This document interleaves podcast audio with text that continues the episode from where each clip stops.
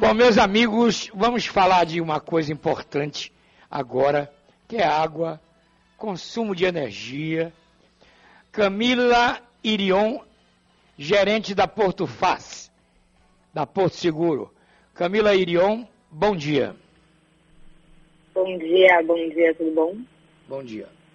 Camila, é o seguinte, eu me lembro a primeira vez que eu fui nos Estados Unidos, me hospedei foi na Califórnia.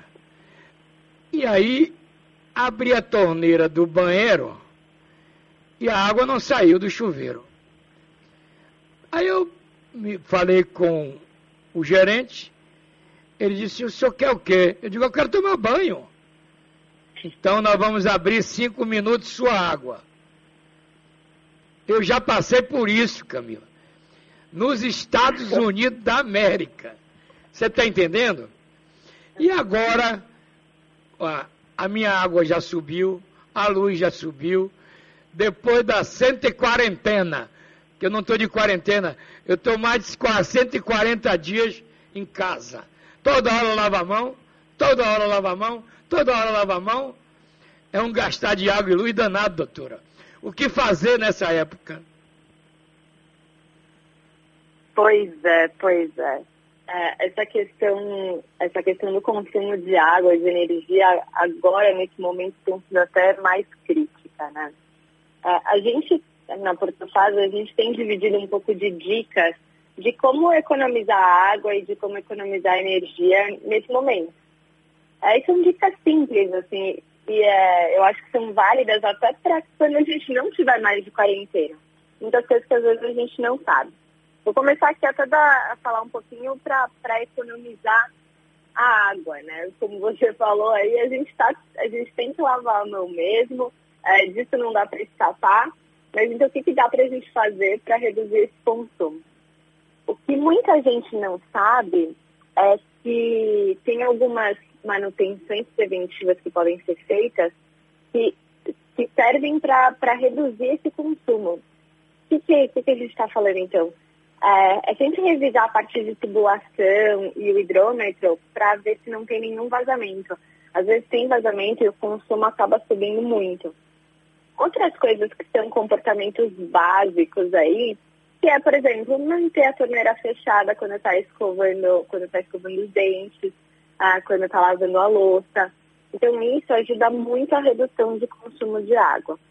É, e um, uma coisa que é bacana compartilhar, é, eu acho que você falou dos Estados Unidos aí, é, a gente vê um, um, modelo de descarga que chama dual flush, que é se você tem aqueles dois sistemas de, uh, de fluxo médio ou fluxo completo da descarga.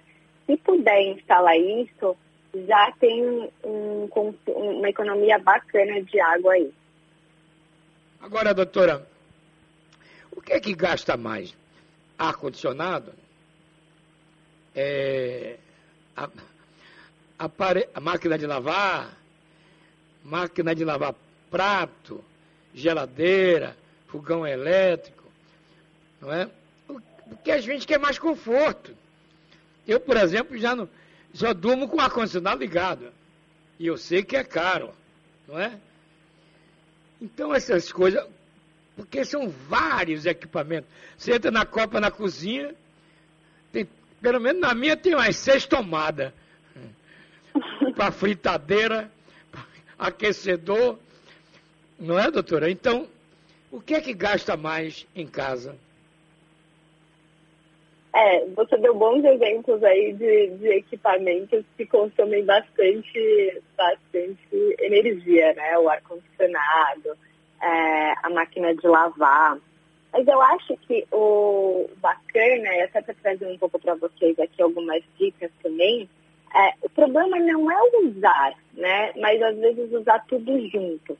Então, um, uma economia que pode ser feita é não usar simultaneamente, por exemplo, ferro de passar, o chuveiro e a máquina de lavar. Porque aí você sobrecarrega a, a, sua, a sua rede elétrica, o consumo de energia acaba subindo. Uma outra coisa que é, às vezes passa despercebido é, e acaba consumindo, até às vezes corresponde a 12% da, do consumo de energia de uma residência, é o stand-by. O que é o stand-by? É aquela luzinha vermelha da, da, da TV, quando ela, a gente desliga só no controle, sabe? Então, tem outros equipamentos que também ficam no stand-by e que, se a gente desligar, é, já pode ter um efeito no consumo de energia. Então, a senhora está dizendo, então... é, é... Peraí, doutora, a senhora está dizendo, então, para tirar a tomada da televisão, quando não está vendo, é isso? Apertar o botão da televisão, é, do, do, desligar. É, não deixar aquela luzinha vermelha. Ah, se às vezes ficar na dúvida, tira a tomada da televisão também, fica mais fácil. Uma outra coisa importante, você falou da sua, da sua cozinha. Não deixar a geladeira e o fogão próximos. Porque como a geladeira ela gela e o fogão, quando a gente cozinha, acaba esquentando, tem um consumo de energia desses equipamentos, principalmente da geladeira, é, para se manter na temperatura que eles têm que desempenhar.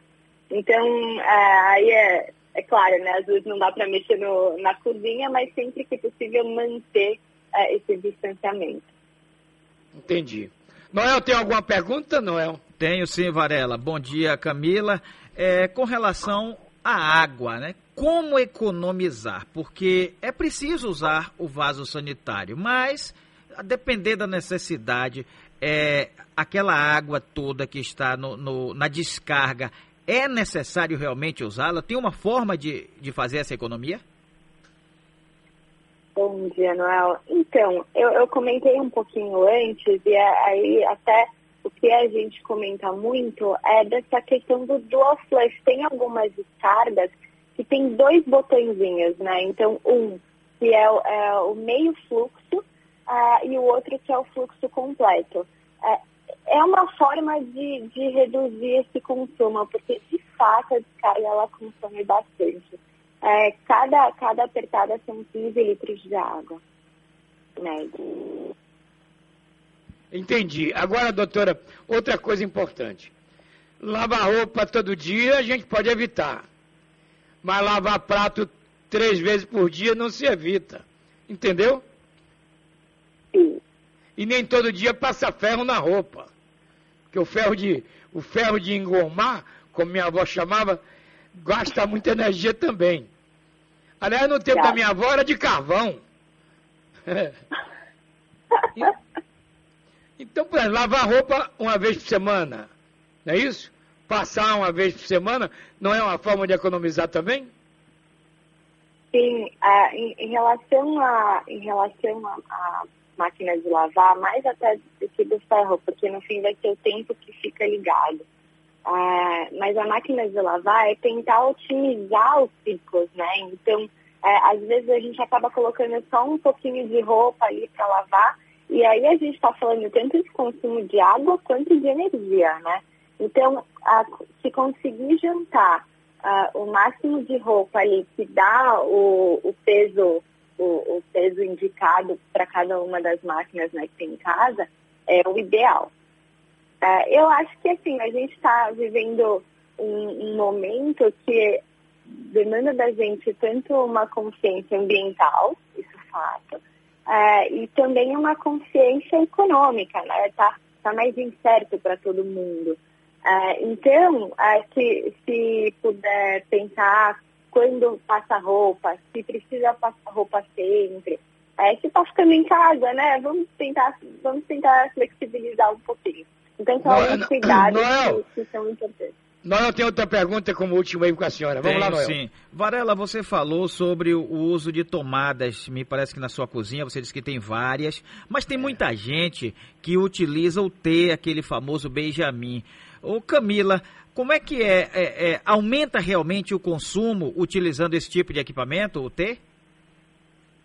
É, você está colocando mais corrente dentro de numa mesma tomada, né? Então, então sim. Um, Agora, até bom você falar, porque tem um risco de segurança aí com o T, né? Tem alguns equipamentos que eles não podem utilizar, por exemplo, a máquina de lavar. Então, é um cuidado que os, os usuários precisam ter na hora de colocar esse T aí de tomada. Pois não. Tá bom. Muito obrigado pela entrevista. Um abraço, muito obrigado prestando esse serviço aqui ao nosso ouvinte da Sociedade. importante entrevista para economizar em pequenos detalhes, né? Para diminuir o custo da residência na quarentena. Camila Irion, um abraço, obrigado, um bom dia. Eu, eu que agradeço, Noel Varela, um ótimo dia para vocês e para todos os ouvintes.